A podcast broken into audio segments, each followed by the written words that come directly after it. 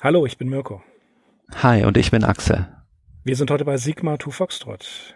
Auf sigma2foxtrot.com. Bei Krom, wenn Axel und ich uns treffen an einem Donnerstagabend, wo wir aufnehmen, ja, dann kann es nur um Conan gehen. ja, nicht nur, aber ganz oft. Wir haben uns mal wieder eine Conan-Geschichte vorgenommen und ähm, die, die uns auf Twitter folgen, wissen natürlich, dass wir das tun.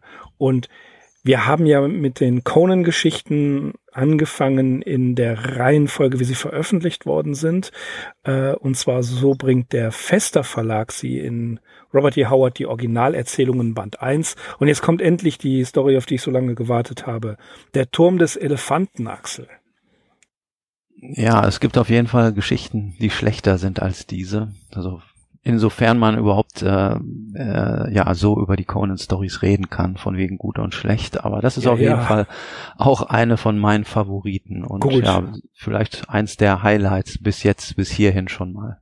Ja, def definitiv, Sir. Also, Sir, diese Geschichte ist hervorragend. Nein, es ist eine meiner, es ist definitiv eine meiner Lieblingsgeschichten, denn ähm, Sie, sie hat viel, aber komm, lass uns erstmal äh, erzählen, was, worum es überhaupt gibt. Was ist der Turm des Elefanten? In welchem Zoo ist das? Und äh, wer gewinnt? ja, genau, hätte ich jetzt auch vorgeschlagen. Also im Reich Zamora in einer namenlosen Stadt, da steht dieser Elefantenturm, Wohn- und Wirkungsstätte des bösen Priesters Yara. Conan hat es hierher getrieben, denn er möchte den Priester um einen sagenhaften Schatz erleichtern. Es handelt sich um einen mächtigen Edelstein, den man das Elefantenherz nennt. Dass ein Eindringen in diesen Turm mit gewaltigen Gefahren verbunden ist, ja, das versteht sich eigentlich von selbst. Die anderen Diebe jedenfalls, denen Conan in einer üblen Spelunke begegnet, die machen ihm keine großen Hoffnungen. Darüber entspannt sich ein Streit, der in einer zünftigen Kneipenschlägerei mündet, bei der Conan einen der Diebe tödlich verletzt. Ende des Vorgeplänkels. Im Folgenden begleiten wir jetzt den Barbaren, wie er sich Zutritt zu dem Gelände des Priesters verschafft, das von zwei Mauern geschützt wird. Jenseits der ersten Mauer findet Conan zu seiner Überraschung einen der Wächter vor tot. Verantwortlich dafür ist ein Bursche namens Taurus von Nemedien, der sogenannte König der Diebe, der gleich Conan den Mut aufgebracht hat, sich dem Elefantenturm zu nähern. Taurus findet Gefallen an dem furchtlosen Barbaren und Conan wiederum erkennt an, dass der andere bereits einen Plan entwickelt hat, um in den Turm zu gelangen. So beschließen sie zusammenzuarbeiten. Jenseits der zweiten Mauer treibt sich ein Rudel Löwen herum, das von Taurus mittels eines giftigen Pulvers schachmatt gesetzt wird. Eine der Bestien bleibt davon jedoch unberührt und dieses Tier wird kurz darauf, gerade als es angreifen will, von Conan getötet. Am Fuße des Turms angekommen, holt Taurus ein Seil mitsamt Haken hervor, welches er mit seltener Geschicklichkeit emporwirft, so dass es sich oberhalb des mit Juwelen besetzten Turmrandes verhakt. Die Diebe erklettern das Bauwerk und werden, oben angekommen, von dem Glanz der Edelsteine, die die Brüstung zieren, schier geblendet. Hier oben befindet sich eine Kammer, die Taurus nun durch eine funkelnd goldene Tür betritt, während Conan angewiesen wird, die Lage im Garten im Blick zu behalten. Ein leichter Zweifel gegen den Kollegen befällt ihn, aber wie sich herausstellt, kann er froh sein, dass Taurus allein gegangen ist. Denn der stößt nun einen Schrei aus und kommt aus der Kammer getorkelt. Er bricht zusammen und haucht sein Leben aus. Conan entdeckt drei feine Nadelstiche im Nacken des Toten, der offenbar an einem Gift verstorben ist. All das hält den Cimmeria freilich nicht davon ab, jetzt ebenfalls die Kammer zu betreten. In dem mit Kristallen und Edelsteinen tapezierten Raum fällt in der Deckenmitte ein Ornament aus dem Rahmen. Es ist achteckig, schwarz und im Zentrum versprühen vier Juwelen ein rotes Feuer. Tatsächlich handelt es sich um die durchtriebene Tarnung einer mörderischen großen Spinne, gegen die Conan nun den Kampf aufnehmen muss.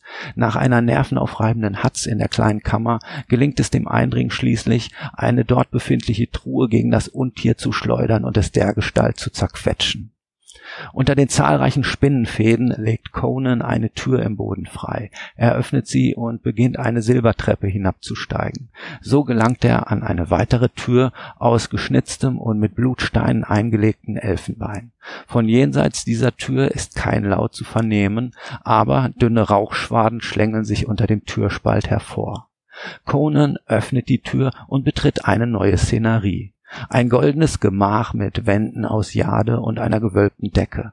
Eine Feuerschale verbreitet Rauch und auf einem Marmorbett ruht ein dämonischer Götze, eine riesenhafte Menschengestalt mit dem Haupt eines Elefanten. Als dieses Idol nun seine Augen öffnet, erkennt Conan, dass es sich um ein lebendiges Wesen handelt. Allerdings ist es mit Blindheit geschlagen und tastet den vor Grauen erstarrten Barbaren mit seinem Rüssel ab. So furchterregend die Szene wirkt, so ungefährlich ist sie für Conan, denn es stellt sich heraus, dass das Elefantenwesen namens Yak Kosha ein Gefangener des Priesters Yara ist und von diesem gequält wird. Tatsächlich handelt es sich um einen Außerirdischen, der vor Urzeiten vom Planeten Yak auf die Erde kam, hier jedoch seine Schwingen, die ihn durchs All trugen, verlor und fortan zum irdischen Dasein verdammt war. So erlebten er und seine Gefährten, die nach und nach verstarben, die gesamte Menschheitsgeschichte als stille Betrachter mit. Allein dämmerte Jak Koscha in der Tempelruine einer zerfallenen Dschungelstadt dahin, bis der Priester Yara kam, ihn zum Schein verehrte, sich von ihm Zauberkünste beibringen ließ und ihn schließlich durch einen abgefeimten Trick aus dem Dschungel holte und versklavte. Den fantastischen Turm aber, in dem wir uns befinden, den musste der Außerirdische aus dem Boden stampfen. Es ist das Werk einer Nacht. Der teuflische Priester erhielt das Elefantenwesen durch Magie am Leben und zwang es jahrhundertelang zu ungezählten Schandtaten. Es gibt nur ein Geheimnis, das Yara seinem Gefangenen nicht entreißen konnte, und das ist das Geheimnis des Elefantenherzens, jenes sagenhaften blutroten Kristalls, dem sich Conan nun zu, zuwendet. Jakoscha, der sein Ende kommen naht, weist den Barbaren an, ihm das Herz aus der Brust zu schneiden und mit dessen Blut den Edelstein zu tränken. Dann soll er Yaras Gemach aufsuchen, ihn wecken und ihm das Herz mit folgenden Worten präsentieren. Jakoscha schickt euch eine letzte Gabe und einen letzten Zauber. Und so geschieht es jetzt auch.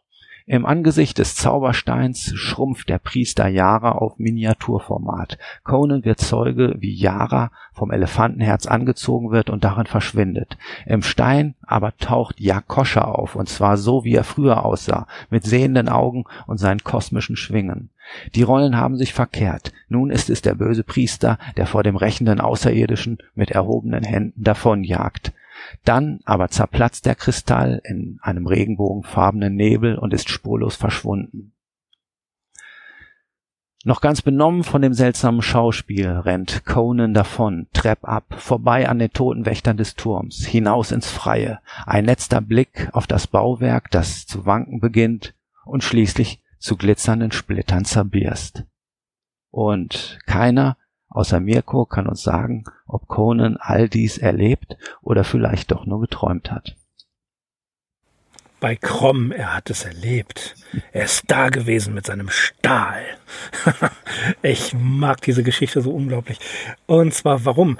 Äh, warum gehört sie auch von den Leuten, die sich mit Conan beschäftigen und mit Robert E. Howards Werk auseinandergesetzt haben, zu den besseren Geschichten? Das werden wir gleich erklären. Sie ist ähm, erschienen in Weird Tales und zwar 1933 in der März-Ausgabe, ähm, ist die, ja, die, die dritte, vierte Geschichte, fünfte Geschichte, die so erschienen in, äh, ist die Texte. Das ist ja das Problem bei Howard. Er hat diese Conan-Geschichten nicht chronologisch geschrieben. Das heißt, wir erleben hier in Turm des Elefanten einen ganz jungen, unerfahrenen Conan, Conan und in Imias Tochter und Gott in der Schale, ähm, da war er ja schon etwas älter. Also wir haben eine Chronologie in den Conan-Geschichten, wie sie veröffentlicht worden, die hin und her springt. Ist aber egal, denn es ist Conan. Ähm, was ist, was ist so großartig an dieser Geschichte?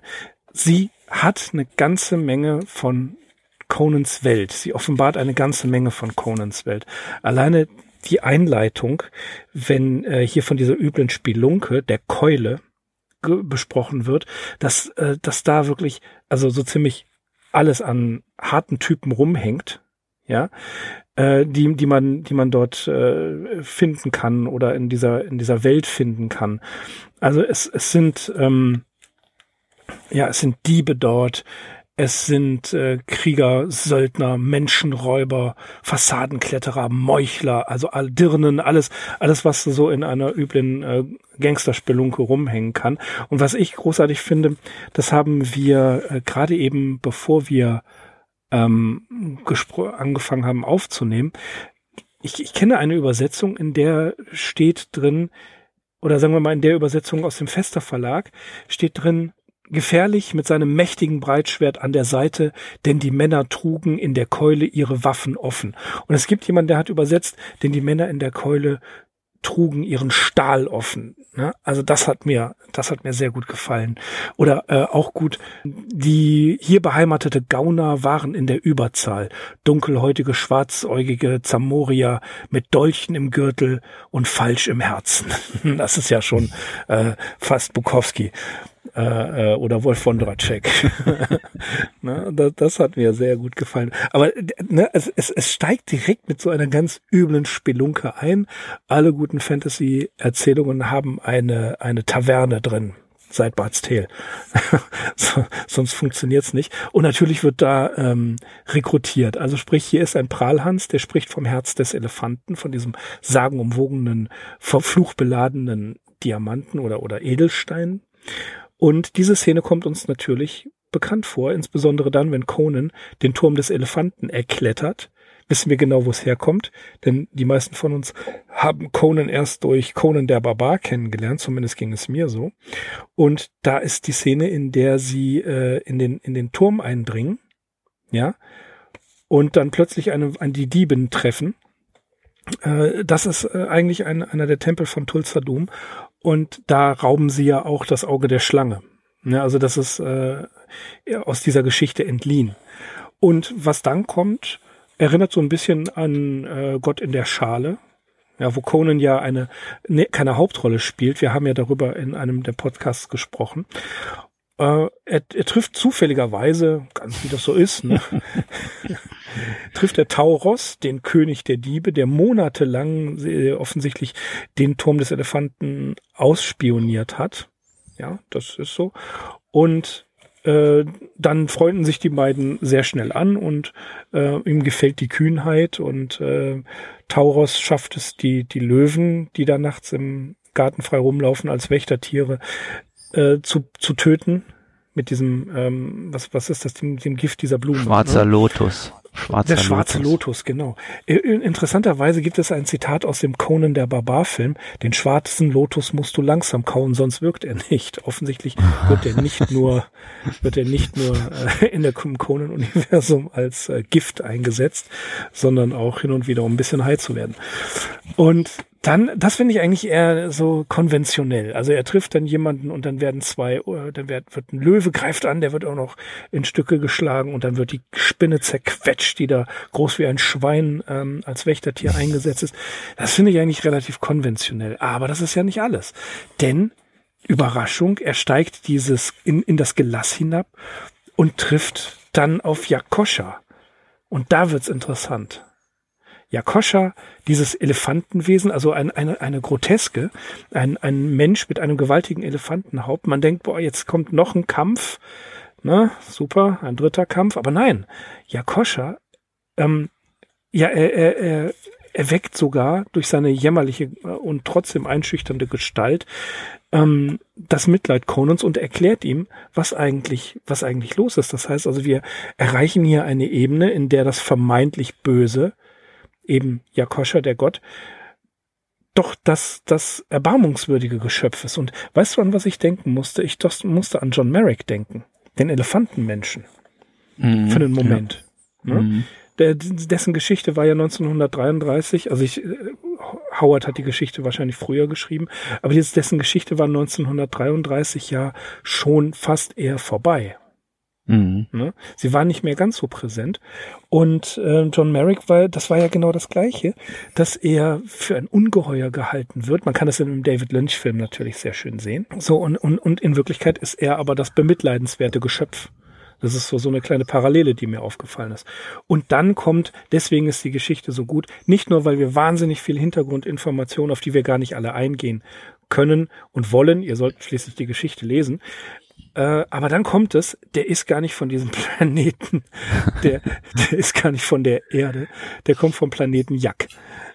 Und dann ne, erzählt er über ein paar Seiten, äh, dass diese, diese Rasse von außerirdischen äh, ja, Riesenwesen auf der Erde gelandet ist, lange vor, bevor die ersten Menschen aufrecht gehen konnten.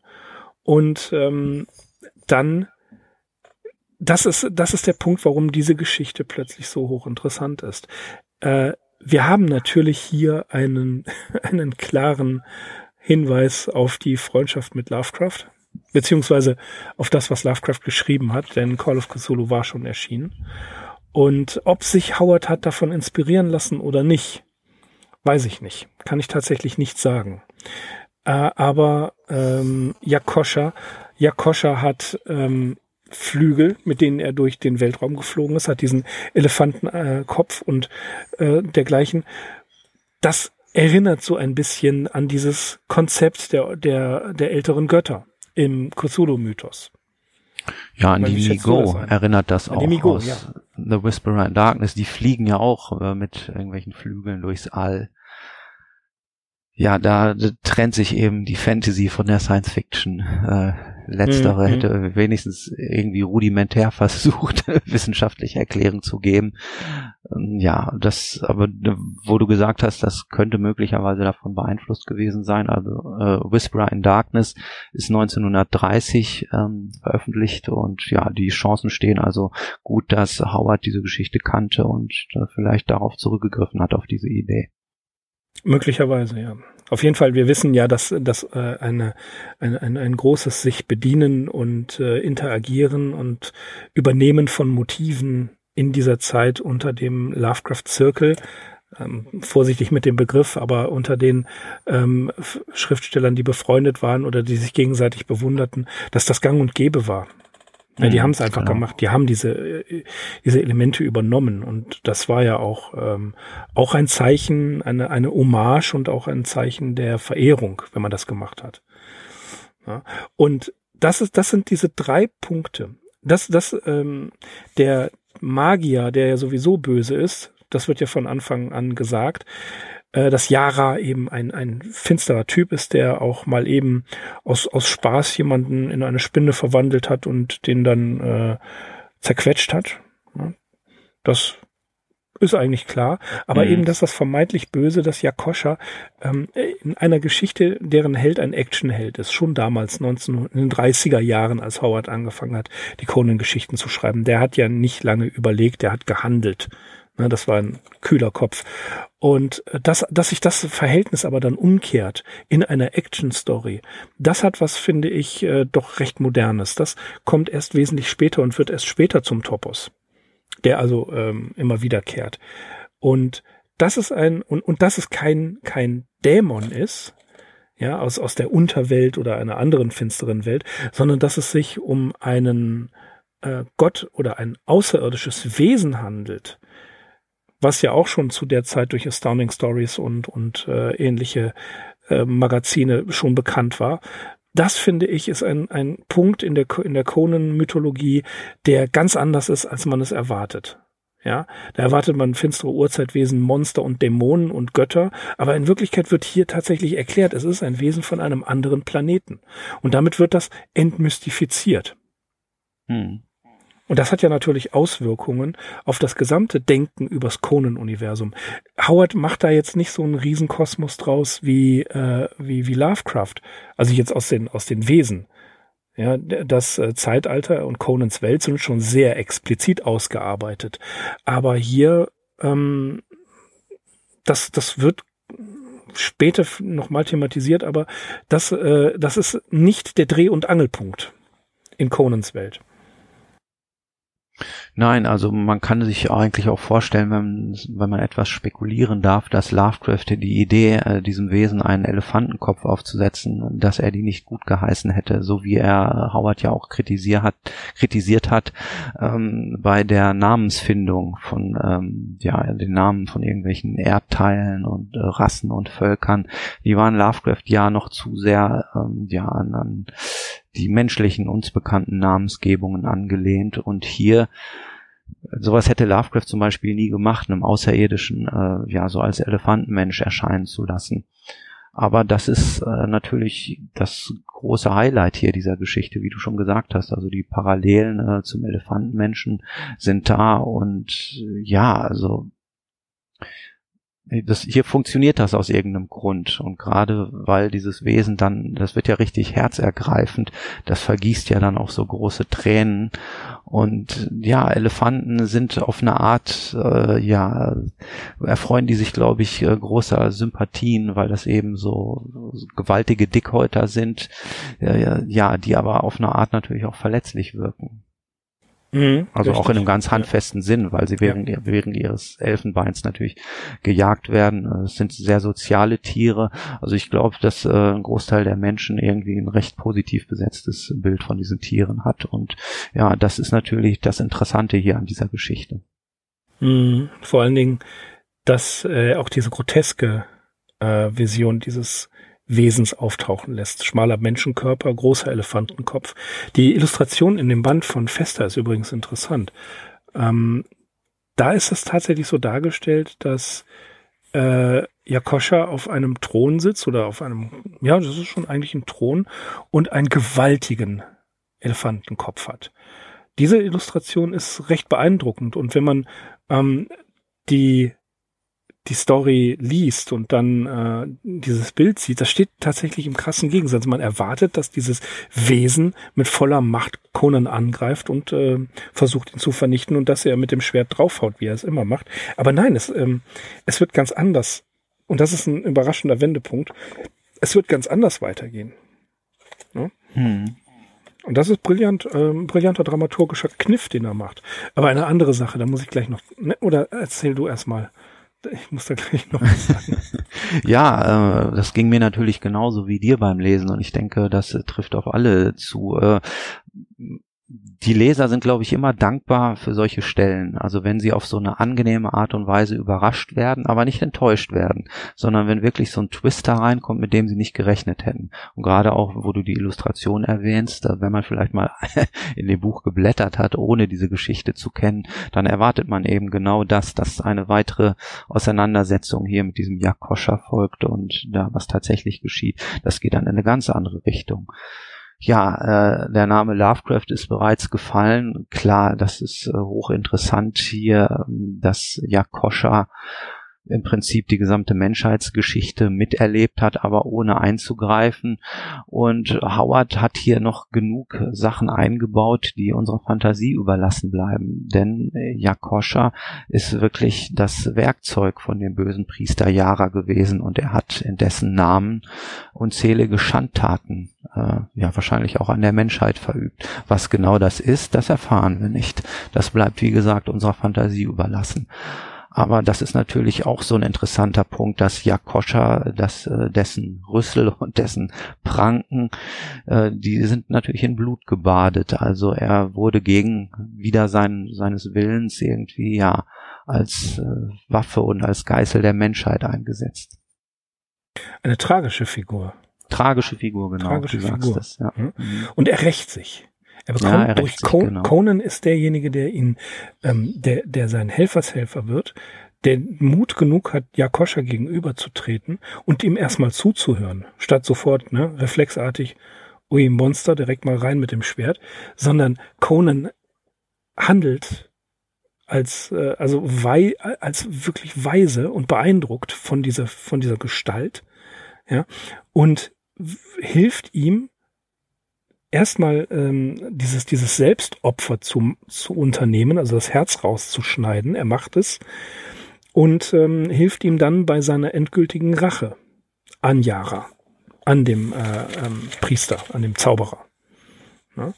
Und das ist äh, natürlich dann auch schon so eine Sache. Ich meine, es geht Conan um, um Reichtümer. Ja, und er, er ist zu einem ganz anderen Zweck dahin gekommen eigentlich. Ganz einfaches Plündern, so mhm. beziehungsweise äh, Diebstahl, Diebstahl. Und dann und das finde ich ist wiederum diese diese interessante. Wer er, er ist von einem ganz einfachen ähm, von aus, aus dieser Spelunke, aus dieser Gangsterkneipe da, ja, mit einem ganz einfachen Beweggrund Vorher hat er noch einen umgebracht, das kommt ja auch noch hinzu. Der hat diesen, diesen Menschen, der darüber geprahlt hat, den hat er mal kurz, während das Licht ausging, äh, ebenfalls getötet, ja, äh, ohne Skrupel. Und er geht aus diesem einfachen Beweggrund, geht er in diesen Tempel oder ne, bricht in diesen Tempel ein, trifft Tauros, der aus dem gleichen Beweggrund da ist. Das ist die einzige Schwäche in dem ganzen, in der ganzen Story und wird dann plötzlich zum Erfüller eines kosmischen Wesens oder der Rache eines kosmischen Wesens. Ja, und hat ist dann plötzlich von einem einfachen Beweggrund des Diebstahls für Reichtum zum zu einem ähm, ja zu, zu einem kosmischen Auftrag berufen worden. Das ist natürlich auch wieder eine klassische Heldenreise, aber das hat mir wirklich sehr imponiert, dass dieser, diese unerwartete Wendung reinkommt. Mhm. Und eben kurz dazwischen, äh, wenn man Jak Koscher, ich denke, wir schreiben den Namen in die Show Notes, wenn man das googelt, dann kommen tatsächlich sehr viele Illustrationen, die auch sehr beeindruckend sind bei, äh, bei der Bildersuche. Mhm. Und nur das mal kurz als Hinweis, weil das mhm. sollte man machen. Ja.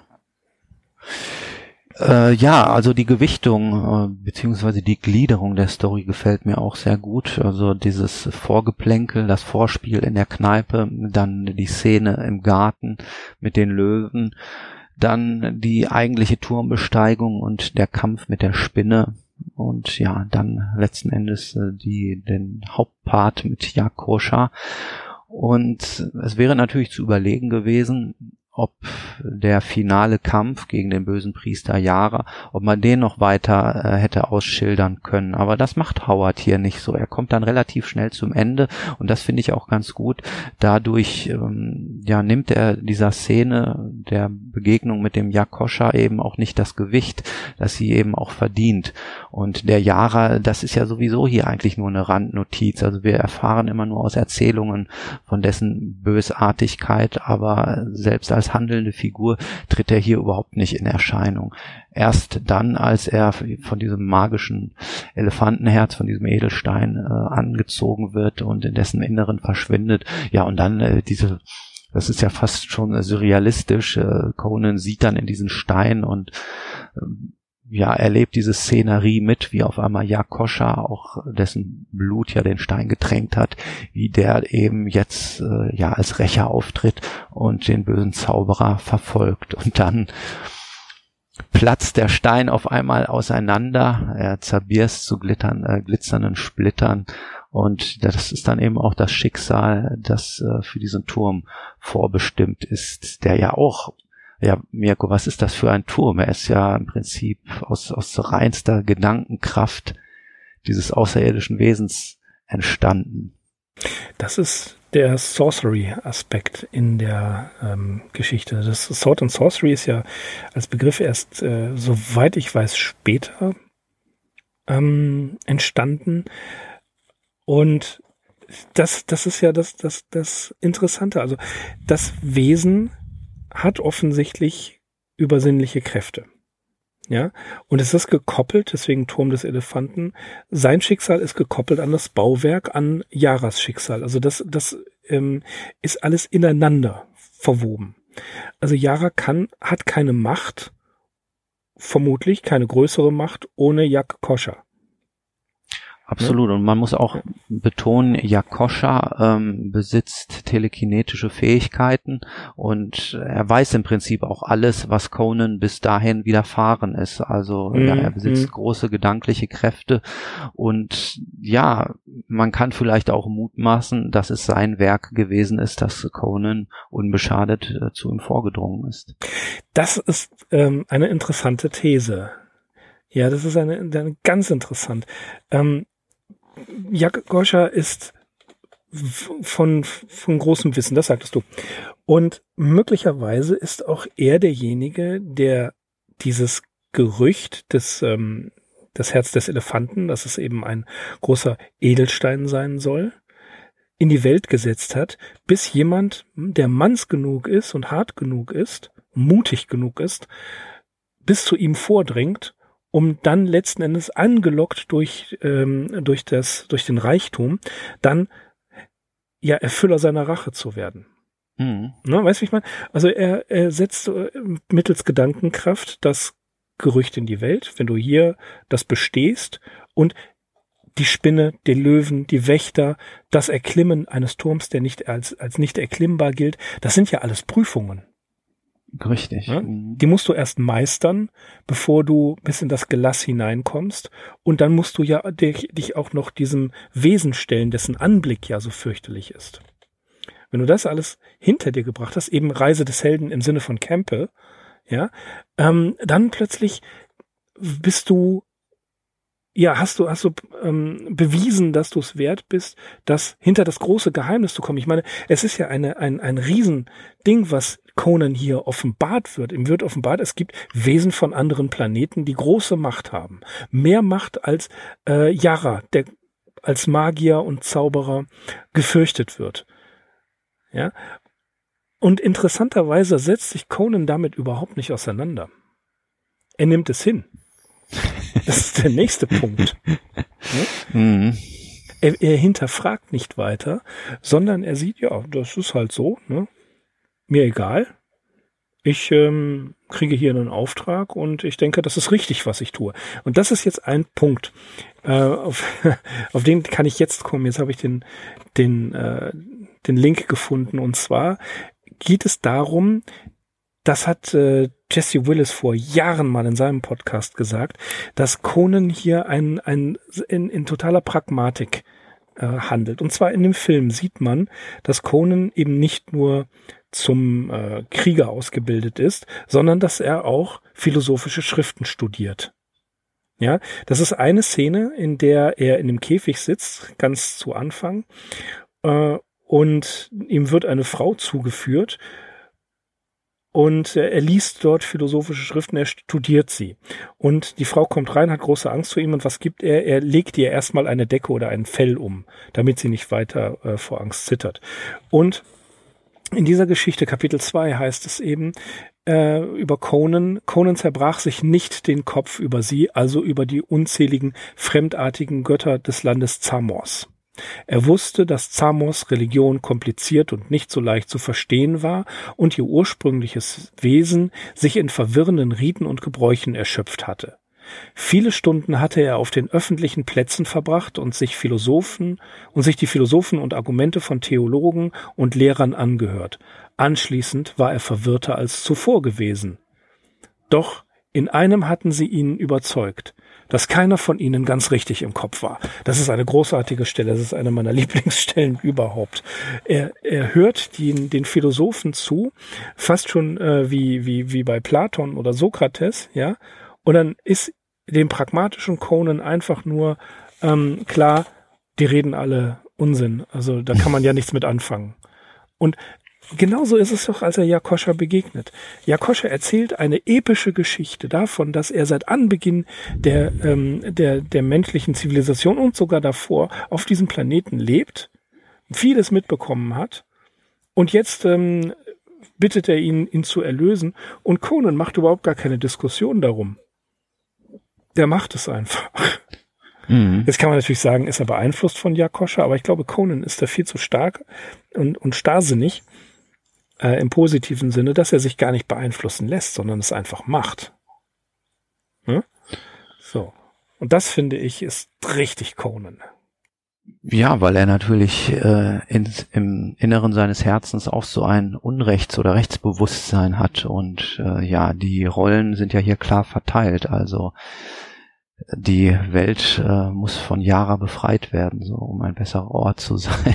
Ja, und das, und das, obwohl Conan äh, hoch, äh, ja, ich will nicht sagen egoistisch, aber er ist halt jemand, der sich um sich selbst kümmert. Ne? Mhm, mh. Der ist ein Einzelgänger. Der ist ein, ein Söldner, ein Dieb, aber jemand, der zunächst seinen eigenen Vorteil, sein eigenes Überleben über alles andere stellt. Eigentlich werden wir versucht sein zu denken. Und was macht er? Ne?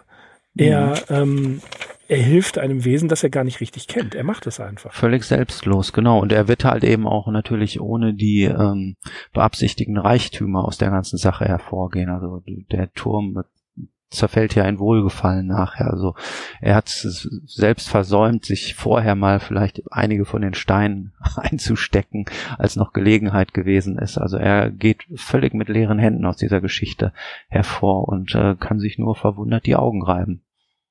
Und es wird gar nichts dazu gesagt, dass er nur, also dass er mit leeren Händen ähm, losgeht. Also, äh, ähm, naja, ähm, aus der Sache raus. Aus der Sache raus, Verzeihung, mhm. steh mir bei Krom. Ähm, ja, das, das ist eben das Gute. Also es ist echt gut, äh, ja, abgewogen, diese Geschichte. Also weitere Erklärungen äh, hätte ich wahrscheinlich nur als störend empfunden. Eben. Das also auch diese Sache, ja. wo wir, worüber wir eben geredet haben, ob, ähm, also ich muss mich korrigieren, äh, der hat natürlich keine telekinetischen Kräfte, also hat er vielleicht auch der Jakoscha, sondern telepathische Kräfte, aber nach all dem, was wir aus dieser Geschichte herauslesen können, ist der Gedankengang, dass Jakoscha ihn eben durch Telepathie äh, zu sich gelockt hat, in Anführungsstrichen, der ist eigentlich folgerichtig. Genau. Aber hätte, hätte Howard das so geschrieben, das wäre ja banal gewesen. So. Ja, das, das wäre zu viel. Mhm. Ja, also er, er lässt uns, obwohl er eine Actiongeschichte geschrieben hat, mit einem überraschenden Twist, lässt er uns noch Freiraum, das zu interpretieren und zu überlegen. Das könnte ja gut sein. Das, das lässt sich ja herleiten. Genau. Ja? So, und ähm, also das, das ist für mich eben, warum diese Geschichte neben ähm, Red Nails und Queen of the Black Coast ist das eine meiner Lieblingsgeschichten. Genau aus dem Grund, weil wir den Anfang haben, der eben fast wie im Film ist. Und wir müssen immer wieder dran denken, es ist 1933 und das ist ein völlig anderer Hintergrund als äh, die, die, die Filme, die wir heutzutage sehen, wo das ja, und man sollte da in dem Zusammenhang Campbells Buch Die Reise des Helden einfach nochmal lesen oder sich die Zusammenfassung angucken, weil das wirklich, das, das ist so ein Pattern, was immer weiter verfolgt wird, immer weiter gemacht wird. Und hier ist es genauso. Äh, er ist eigentlich ein Dieb unter vielen, Ne? Natürlich ist es die Hauptrolle, deswegen ist er exponiert. Er erfährt davon, er ist neugierig, er wird beleidigt, macht die Kerze aus, ermordet einen und schnurstracks geht er zum Turm des Elefanten, um eben dieses Herz zu holen. Der etwas un unglaubwürdige Zufall, dass Tauros auch noch da ist, ein Profidieb, ne, ein Hudson Hawk, der, äh, ja gut, Schwachpunkt, ist aber nicht schlimm. Selbst wenn Tauros nicht dabei gewesen wäre, wäre die Geschichte trotzdem weiter so gegangen. Der ist einfach nur aus irgendeinem Grund ähm, Staffage, die nicht notwendig ist. Er erledigt seine Aufgaben, er tritt dem vermeintlich Oberbösen, also etwas, was noch böser ist als Yara gegenüber, aber nur in der Erscheinung, bekommt einen weiteren höheren Auftrag und erledigt den auch. Mhm. Und das, das macht Spaß. Ja, also was die Rolle des Taurus betrifft, da bin ich etwas gnädiger, weil Staffage gehört eben auch dazu. Ohne Staffage hast du irgendwie auch nichts in der Hand. Das finde ich ganz okay. Klar, also solche Zufälle, die müssen ja irgendwie herbeigeführt werden, also um so eine Geschichte auch voranzutreiben. Wenn ich denn Kritik hätte, also wirklich, das ist äh, Kritik in Anführungsstrichen, dann ist es das, was du diesen äh, Sorcery-Aspekt genannt hast, eben diesen rein magischen Aspekt, äh, weil wir müssen uns diesen Turm, glaube ich, als sehr hohes Bauwerk vorstellen. Und der Taurus hatte so ein Zauberseil, das aus äh, Haaren von Frauen geflochten ist. Ja, das ist aus Haaren von, von toten Frauen, die er aus der Gruft geholt hat. Ja, okay, das ist ja eigentlich ganz gut, so Nekromant, Nekromantie. Ähm, ja, er wirft das dann halt mit spielerischer Leichtigkeit mal eben an dem Turm hoch und da verfängt es sich gleich aber auch da könnte man nach all dem, was wir jetzt so gesagt haben, sich denken, ja, das ist eben dann auch schon das Werk des Jak Koscher, dass der da eben mithilft, dass es überhaupt so weit kommt. Hm, das ist interessant, ja. Ja, natürlich. Weil das Konse wird es, konsequent. es, das schreibt Howard auch manchmal, dass das irgendwie ein sehr merkwürdiger Turm ist, ein sehr seltsamer Turm ist. Und auch die Löwen, die da in dem Garten herumstreichen, also die geben keinen Laut von sich, die tauchen auf einmal auf. Und auch das wird hier als merkwürdig bezeichnet. Ich weiß nicht, wie das in der Natur ist, ob Löwen tatsächlich sich so völlig lautlos bewegen, wenn sie sich anschleichen, natürlich. Ähm, Ja, also es kommt hier gelegentlich zur Sprache, dass die gesamte Szenerie sehr unwirklich ist und ja, das ist eben darauf zurückzuführen, dass dieser Turm reinstes Zauberwerk ist. Also ich möchte das mit den Löwen auf keinen Fall ausprobieren. Ich glaube Howard, wenn er das so schreibt, das ist völlig in Ordnung. Ich habe da äh, keinen Zweifel. Nein, aber ja, eben reines Zauberwerk. Also ähm, auch bei bei in, in dem Film Conan der Barbar, wenn sie in den Turm Tulsa Dooms hineingehen, dann ist ja diese Schlange, die dann lebendig wird, diese Riesenschlange. Mhm. Ne? Auch das Ja, ist also sowas so muss. ein Aspekt. Hm. Was ist mit der Schlange? Das ist ja auch so ein, so ein äh, fantastischer Aspekt dort. Ja, sowas muss nach für meinen Geschmack in Maßen serviert werden. Also ich habe letztens was von Roger Zelazny gelesen, äh, diesen Ember-Zirkel. Da folgt ein magisches Kunststück aufs nächste und das ist so richtig langweilig. Also da kann halt alles passieren. Im Moment äh, wird das hergezaubert, im nächsten Moment äh, wird's wieder weggezaubert. Also das ist sehr langweilig, sowas zu lesen. Also hier, ja, wie gesagt, das muss maßvoll äh, eingebracht werden. Hm, Und da hat ähm, Howard eben das richtige Händchen für gehabt in Sonst wirkt das ja zu wild, ja, sonst wirkt das ja zu Hm. willkürlich. Also sonst kann man ja, Ja. jeden Zauber beliebig einsetzen und auch wieder außer Kraft setzen. Also Conan gewinnt natürlich an ähm, Authentizität und auch an Plausibilität, dass er eben ein Mensch ist. Zwar ein Mensch, der mit äh, sehr starken Kräften gesegnet ist, aber die Zauberei selbst, die bleibt ihm ja versagt. Ja, die bleibt ihm nicht nur versagt, sie interessiert ihn nicht. Ja. Er hat ja äh, in, in den wenigsten Fällen Angst oder Respekt davor. Mhm. Ne? Also das, das ist, ähm, wenn es blutet, kannst du es töten. Das Mhm. ist so, das ist die Einstellung. Und das, das, das sagt er ja, oder dieser, dieser Absatz, den ich da vorhin zitiert habe aus dem Festerband, ähm, das ist ja der, der, der Aspekt, der macht Conan ja aus. Ja, der ist total straight. Eine Transzendenz interessiert ihn nicht. Ihn interessiert nur, und das finde ich in dem Film immer sehr schön gesagt, eines Tages werde ich vor Krom treten und er wird mich nach dem Geheimnis des Stahls fragen. Und wenn ich keine Antwort weiß, dann schmeißt er mich raus. Na, das ist die einzige Transzendenz, die ihn interessiert. Und ich, ihr wisst genau, ich liebe dieses Zitat, Krom, hilf mir bei meiner Rache. Und wenn du mir nicht hilfst, dann zum Teufel mit dir. ja, das ist das Zitat. Und das, das, das bringt es auf den Punkt, wie Conan denkt.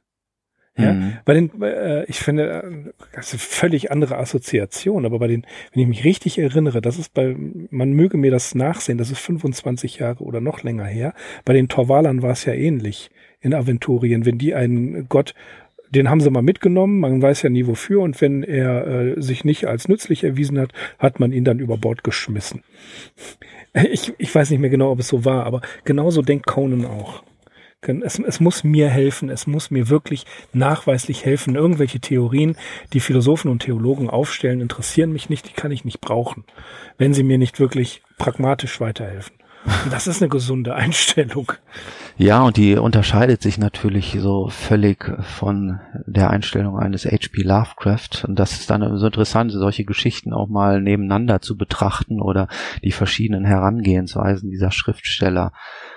Bei Lovecraft werden immer, ja, also solche Erkenntnisse führen ja teilweise zu einer völligen Überforderung der Protagonisten, also dass sie dem Wahnsinn anheimfallen. Und Lovecraft schafft es natürlich auch immer, ja, so bei dem Leser vielleicht in der Richtung dann auch einen stärkeren Eindruck zu hinterlassen, äh, dass die Menschheitsgeschichte eben doch möglicherweise anders verlaufen ist. Und nicht umsonst ist Lovecraft ja auch zu so einer Art Vorbild für diese Präastronauten-Theorie geworden, was glaube ich auf Howard, auf Howard bis jetzt noch nicht zutrifft. Aber die Prämissen äh, ähneln sich ja hier äh, auffällig. Ne? Also die Geschichte, die uns hier aufgetischt wird von der Ankunft Jakoschas und seiner außerirdischen Gefährten auf der Erde und dass sie dann eben die gesamte Menschheitsgeschichte so am Rande miterleben. Ja. Ja, anders als ähm, die großen Alten, die die Menschheitsgeschichte ja beeinflussen. Beeinflusst haben, genau. Ja. Da war ja Koscher einfach nur, die waren einfach nur da.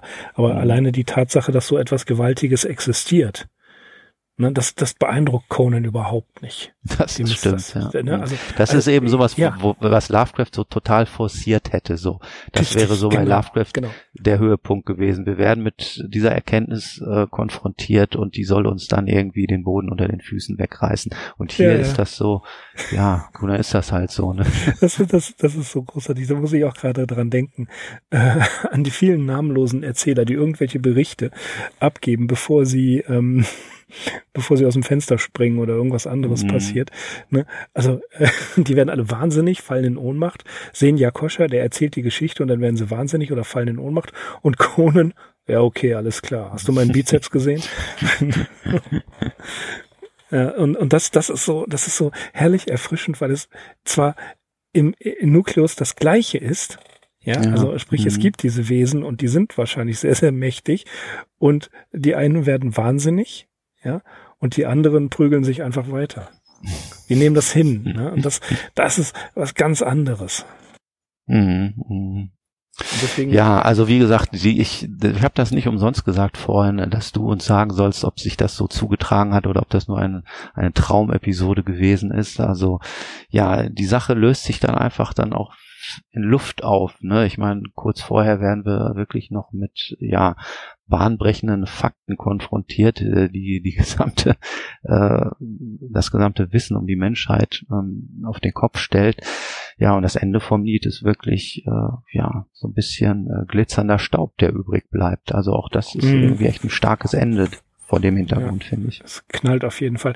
Aber äh, eine, eine Sache, die noch eben kurz erwähnt werden muss, im Zusammenhang mit, warum die Geschichte so gut ist, ist nicht nur die, die Einführung, die Reise des Helden, der, äh, der Gott, der ein außerirdisches Wesen ist, sondern wir bekommen in dieser Geschichte zum ersten Mal wahnsinnig viel Hintergrundinformation über das hyborische Zeitalter und die Welt, in der Conan sich bewegt. Das wird so subkutan immer wieder erzählt, was ja auch eine Stärke von vielen Autoren sein kann, wenn sie diese Dinge einfach erwähnen.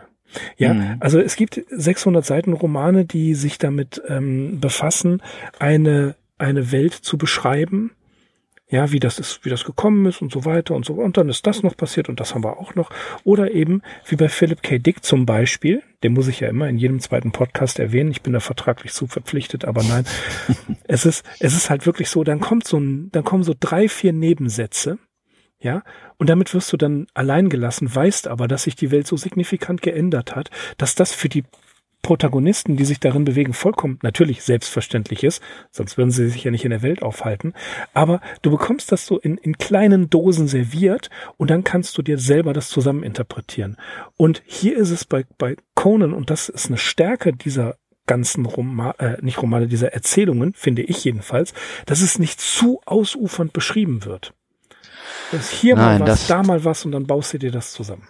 Ja, und das haben dann so Leute wie Sprague de Camp und Konsorten gemacht. Und äh, ja, das ist dann ja. in so Bücher gemündet wie dieses Conan-Universum, was ja auch völlig legitim ist. Und äh, die haben dann aber eben versucht, äh, diese Zusammenhänge herzustellen und haben dann auch noch eigene Sachen hinzugefügt. Und ich könnte mir vorstellen, dass wir uns da einig sind. Ähm, das spielt für so eine Geschichte wie diese hier überhaupt keine Rolle.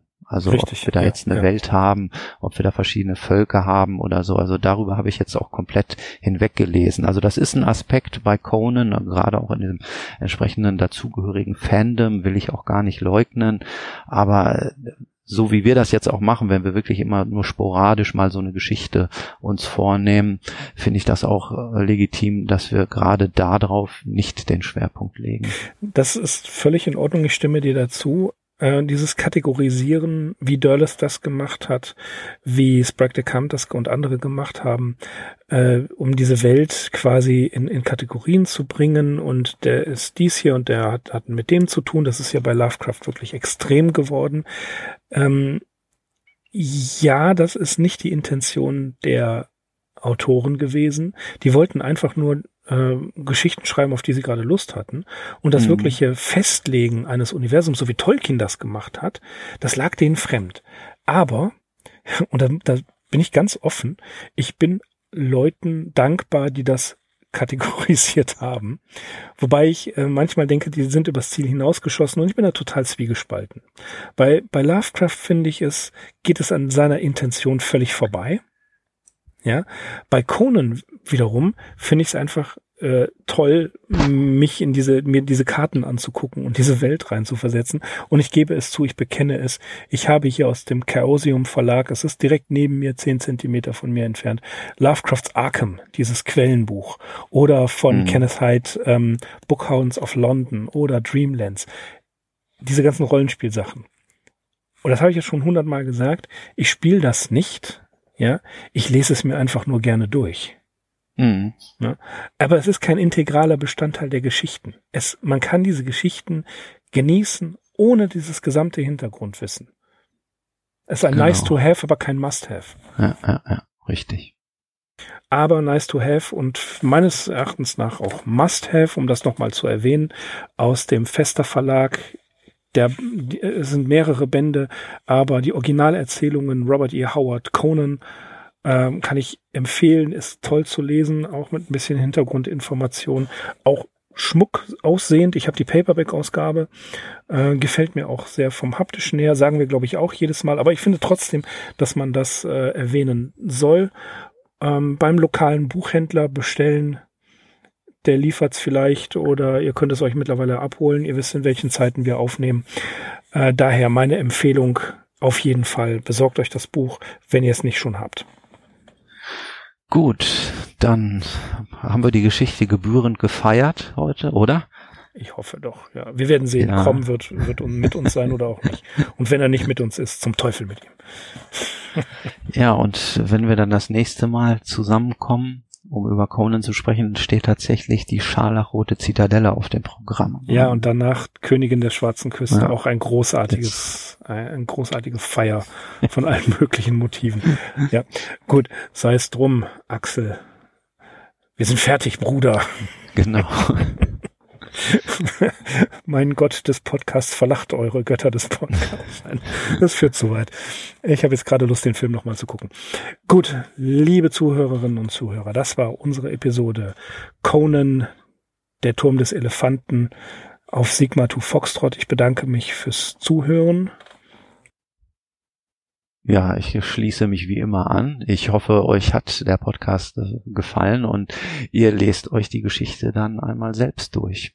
Ganz und hört genau. dann den Podcast nochmal und schreibt uns Kommentare. und schreibt uns Kommentare. Kommentare zukommen. Genau, genau. Und äh, um Dr. Gonzo nochmal äh, zu anzusprechen, ähm, nein, es, wir werden das nicht prüfen. Es gibt keine schriftliche Prüfung, aber für die mündliche Prüfung auf jeden Fall nachlesen. Insiderwitz.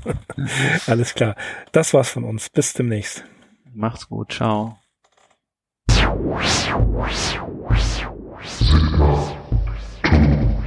休休休休休休休